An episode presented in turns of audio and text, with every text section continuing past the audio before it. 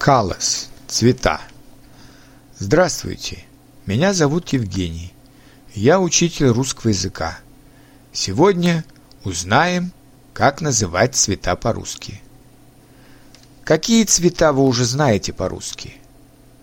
Если не знаете, слушайте и читайте. Небо голубое, море синее, ночь черная, солнце желтое, ромашки белые, деревья зеленые, листья осенью желтые, оранжевые, красные и коричневые, снег белый, волк серый, медведь коричневый, апельсин оранжевый, помидоры красные, баклажаны фиолетовые, огурцы зеленые.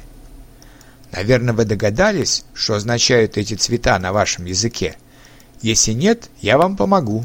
Итак, белый – white, черный – black, красный – red, синий – blue, голубой – sky blue, зеленый – green, желтый – yellow, розовый – pink, оранжевый – orange, фиолетовый – purple, коричневый – brown, золотой – golden.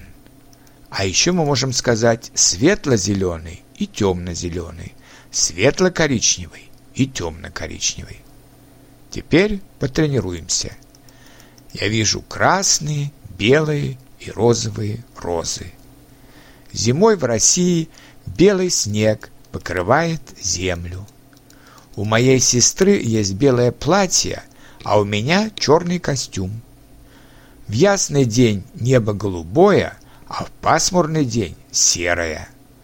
Желтые и оранжевые листья падают осенью на землю. На моем столе белая лампа и серый компьютер.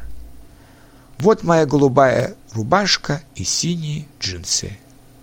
Вам идет розовое платье. Я покупаю светло-коричневый свитер. А теперь посмотрите вокруг и назовите цвет разных вещей. Но не забывайте, что цвета – это прилагательные, а окончание прилагательных в русском языке зависит от рода. Например, белый снег – маскулин, белая лампа – феминин, белое окно – нотрум, белые дома – плюрал. Есть еще мягкий вариант. Синий свитер – маскулин, синяя куртка – феминин, синее море – нойтрум, синие тетради – плюрал. И последнее. Важно не перепутать. Цвет – цвета – колос. Цветок – цветы – flowers. На сегодня все. Спасибо за внимание и до новых встреч на уроках коллекции «Начинаем говорить по-русски».